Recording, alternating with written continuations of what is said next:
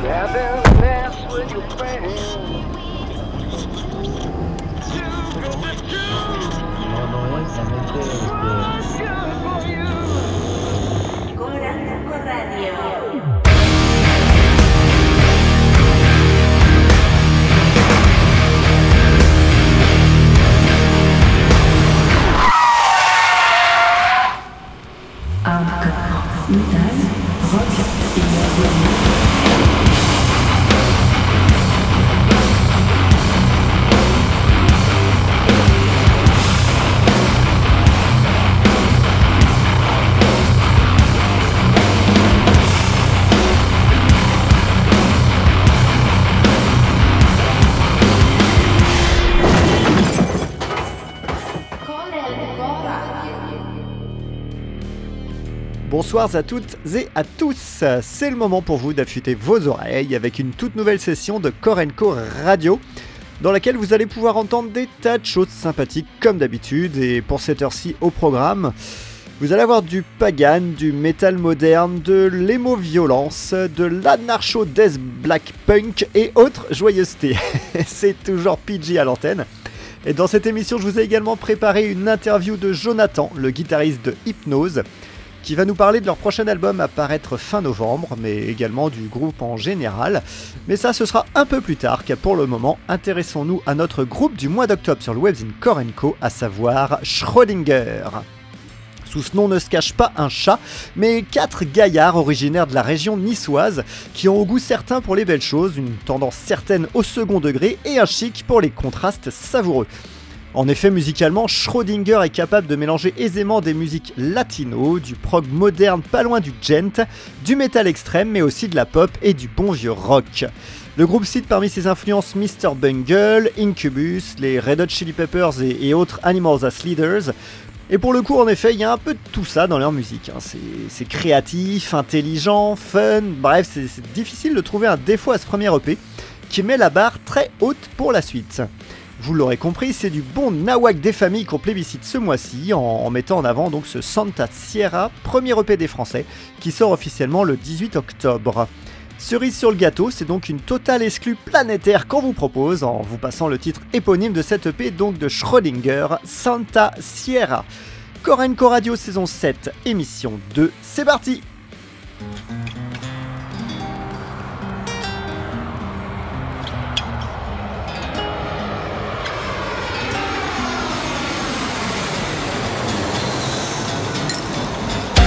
the track, play fine, mommy, are you fun?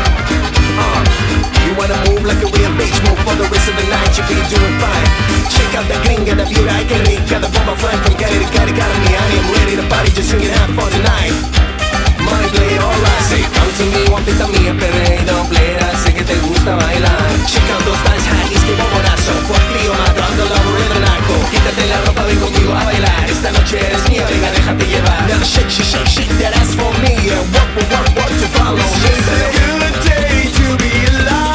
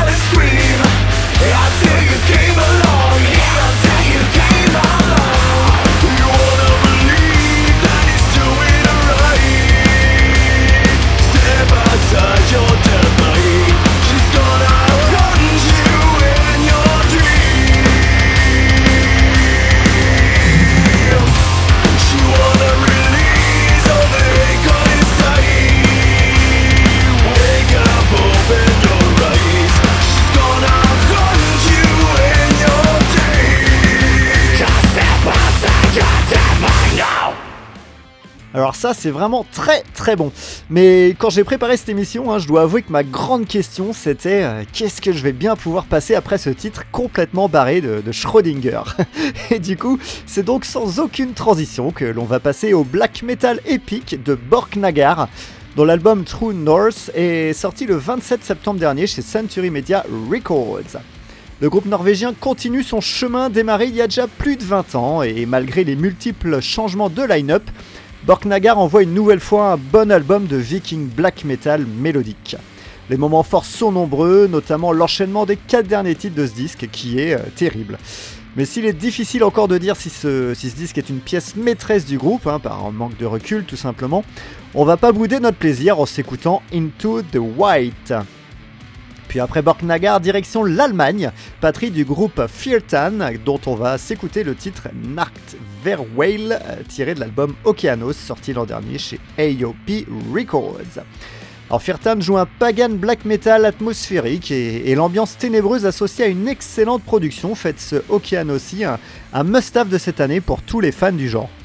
En gros, autour d'un solide noyau black metal un peu brut, vous pourrez retrouver du violon, des grattes acoustiques, des hurlements déchirants, tout ça dans une ambiance bien lugubre, bref, de, quoi passer d'excellentes soirées au coin du feu. Allez, c'est parti donc pour Borknagar, suivi de Firtan sur Korenko Radio.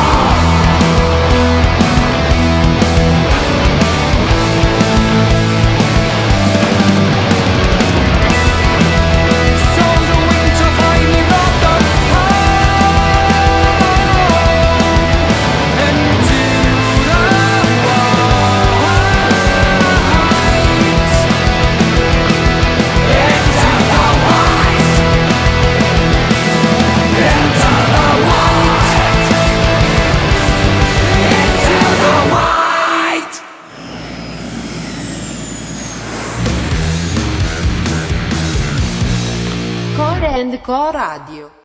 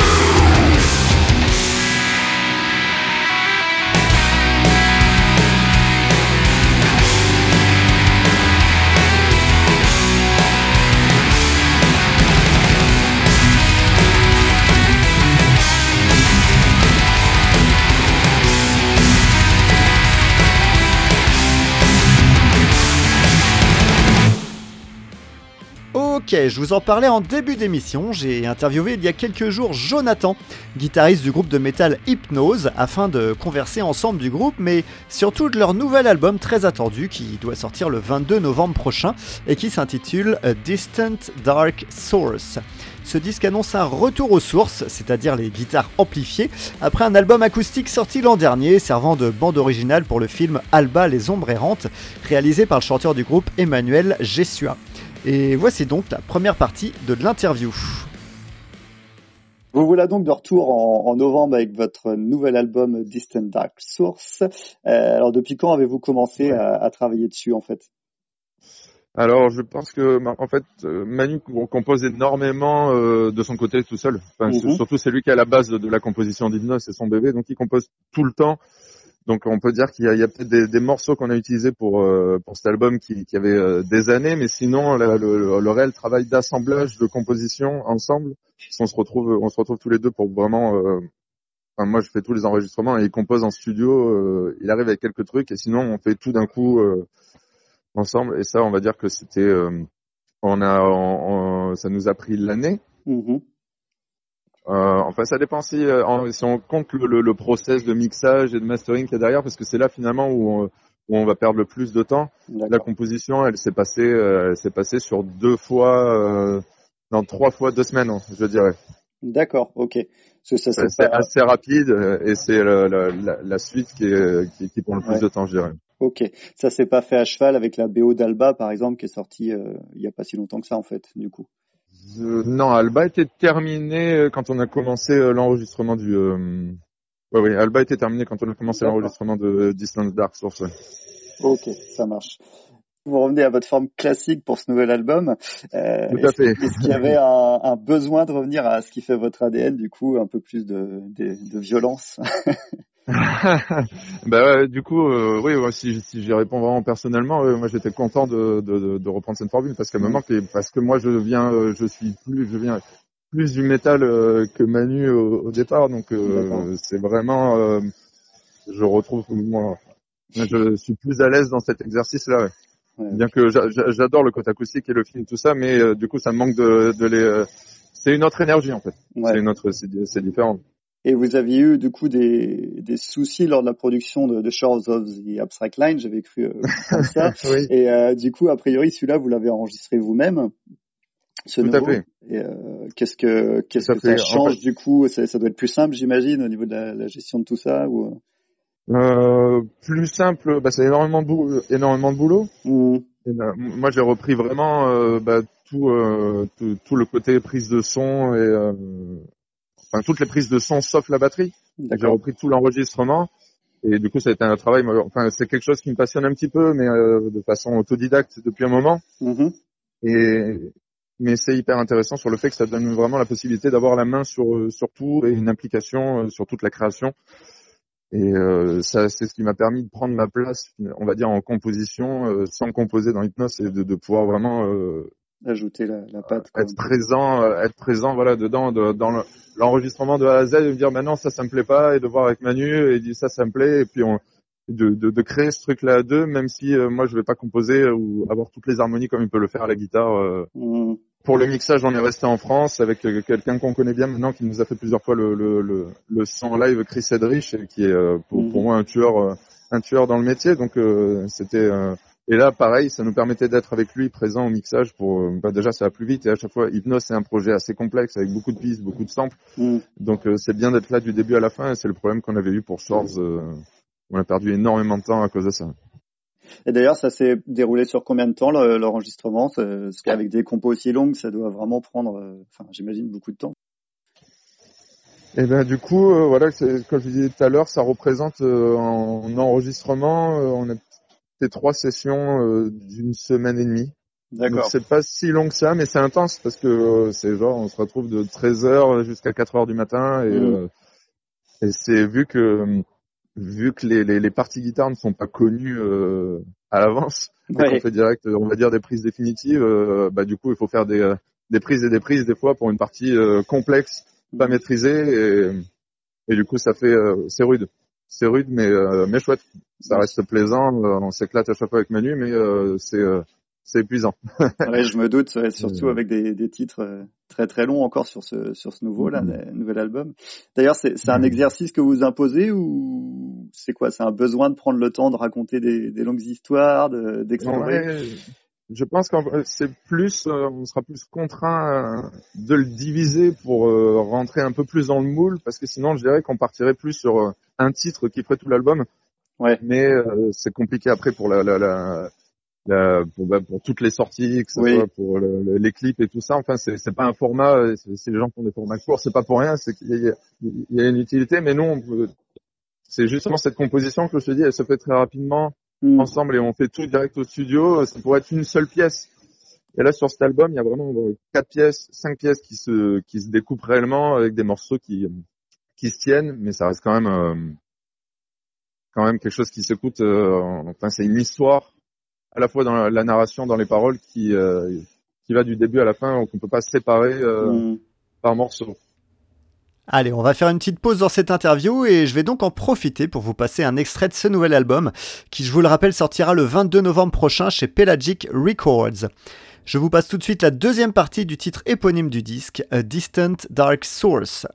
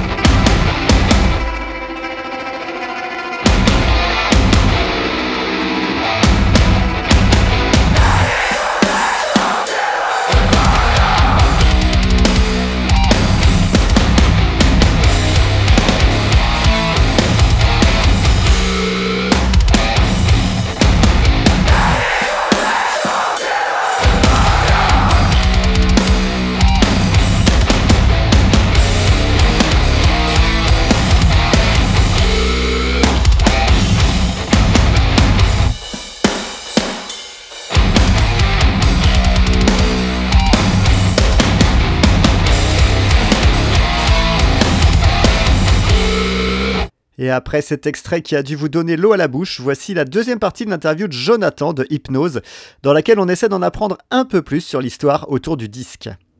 L'album est basé sur une histoire autour du lac Toka, si j'ai bien compris, en, Bolivie, qui, euh, qui aurait disparu donc il y, a, plus de 15 000 ans.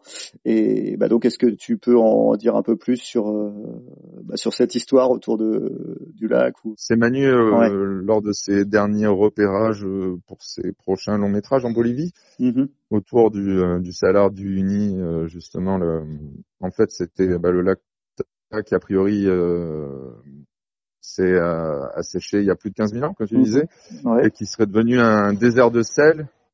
Et en fait, lors de ses repérages pour son film, Manu s'est imaginé, euh, imaginer le, le, le, le, thème justement de l'album qui euh, est cette source asséchée, donc mhm. distance dark source, voilà, qui sera asséchée, qui en fait ressurgirait le, le temps d'une nuit avec les spectres des des gens, des civilisations qui auraient pu habiter le temps de avant avant l'assèchement. Donc ça serait vraiment toutes les voix des spectres et un, et, un, homme qui qui reviendrait la la nuit autour autour de cette source et à la roche. Ah, il y a une histoire d'amour aussi sur un amour perdu de cette personne-là qui, qui retrouvera à travers ces spectres. Voilà. D'accord. c'est voilà, le mieux je pourrais définir le, l'histoire.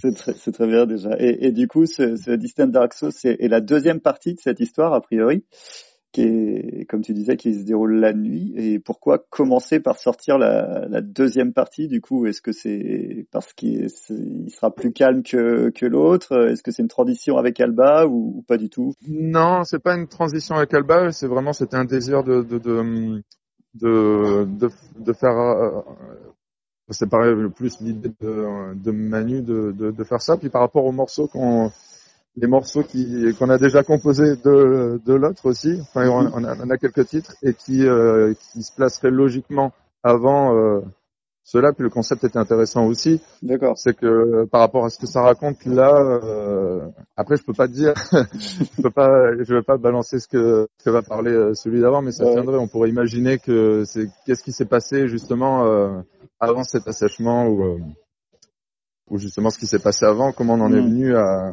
ce spectre-là, ça serait plus. Et puis au niveau musical, euh, ça se tient comme ça. D'accord. Euh, mais sinon, il n'y a pas de concept au, niveau musical. Ça sera, on, restera sur un album même idée, métal. D'accord. Oui, bien sûr.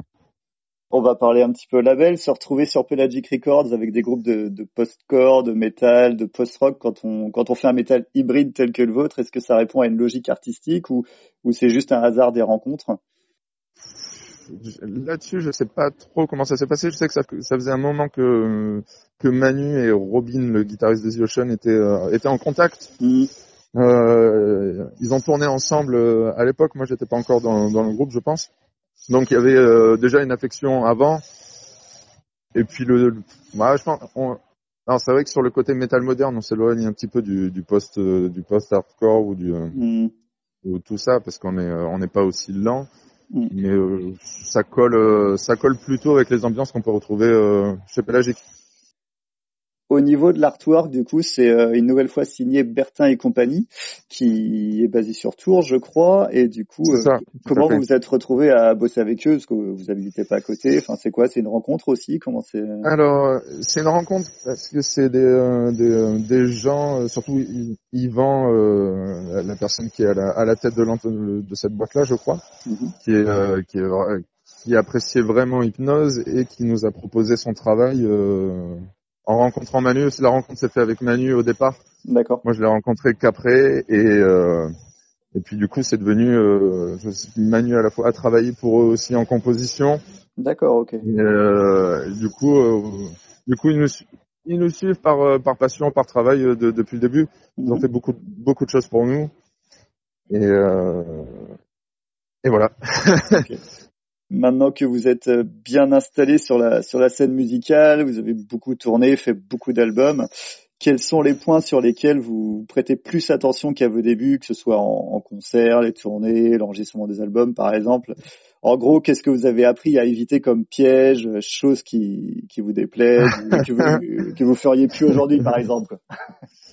Euh, ouais, Comme ça, j'aurais dit euh, un one shot euh, Bretagne, Allemagne, mais non, même, pas parce qu'on va continuer à les faire. Donc, mais non, non, ben on a ben, le, le, métier apprend à, le côté technique, le côté technique se développe. Hmm ça soit comme je te disais, moi je me suis mis au son pour pouvoir être entièrement euh, autonome là-dessus, mais du coup euh, on en vient pour le live et la scénographie. là, je suis sur la préparation de toutes les lumières, tout l'encodage, euh, tout l'encodage numérique en midi, enfin pour, tout le travail de la scénographie et mhm. tout ça, ça s'est appris avec le avec bah, toutes les tournées qu'il y a eu. On sait à peu près ce qui peut marcher, ce qui va pas marcher, etc. Et puis Ouais, ouais, non, il y a des erreurs à part. Là-dessus, je, ouais, je saurais pas trop te dire. Ok. Non. Ça marche. Bon, moi, je vois, moi, je vois plus, je vois plus l'aspect, euh, l'aspect, l'avancement de l'aspect euh, technique. Oui, Pour moi personnellement et de, de l'expérience scénique, le, le, la gestion du stress, tout ça, c'est les, les, choses que je vois changer et, euh, et l'implication, enfin le, la professionnalisation finalement. Bon, bah écoute, merci pour cette interview. Est-ce que tu as un dernier mot à dire éventuellement pour nos lecteurs ou, ou autres? Euh, Non, par basique, euh, enfin moi je j'adore notre public et, euh, et c'est ce qui me fait avancer même quand ça devient compliqué dans les moments les les plus chauds où Mhm. des fois on peut dire un peu craquer. C'est ça qui me fait euh, me rattacher. Donc euh, un grand merci et, euh, et en espérant que l'album sera euh, bien reçu. Et ça, il n'y a pas beaucoup de doute à avoir à ce sujet. Euh, voilà, je vous rappelle donc une dernière fois que Distant Dark Source du groupe toulousain Hypnose sortira le 22 novembre prochain. Et pour l'avoir déjà écouté plusieurs fois, je peux vous dire qu'il mérite toute votre attention. Notez bien sa date de sortie dans votre calendrier. Alors on va repartir pour de la musique de manière un peu crescendo avec tout d'abord un groupe néerlandais qui a sorti un magnifique album et qui peut être présenté comme une ode aux ondes négatives. Et cet album c'est Why Aren't You Laughing? Et il est l'œuvre de Gold. Dans une ambiance froide entre post-punk, post-black, cold wave ou encore gothique, se pose une voix enchanteresse de mélancolie, envoûtante et rongée par la négativité. La force de ce disque, c'est qu'il sait se faire touchant sans jamais chouiner. C'est efficace sans être simple et réussit à provoquer des frissons grâce à la froideur du son et la capacité du groupe à partager des émotions. Puis après Gold, on va partir vers une contrée dont je ne pensais pas vous parler un jour pour ce style musical, mais le groupe Pacifiste, dont on va s'écouter un titre d'ici quelques minutes, nous vient d'Inde. Alors j'avoue, hein, lorsque j'ai reçu ce premier EP du groupe, je suis resté perplexe. Des Indiens qui jouent du post-hardcore des 90s, à quoi ça peut ressembler? Et bien pour être tout à fait honnête, Pacifiste ne réinvente absolument rien sur les 4 titres de Grayscale Dreams, mais qu'est-ce que c'est bien foutu c'est avec la, banane hein, qu'on ressort de cette écoute, c'est hyper énergique sans être bâclé, et même si on sent clairement toutes les influences américaines du genre, pour un premier EP, franchement c'est prometteur. Gold puis Pacifiste, les Pays-Bas puis l'Inde, c'est le programme des 6 minutes à venir.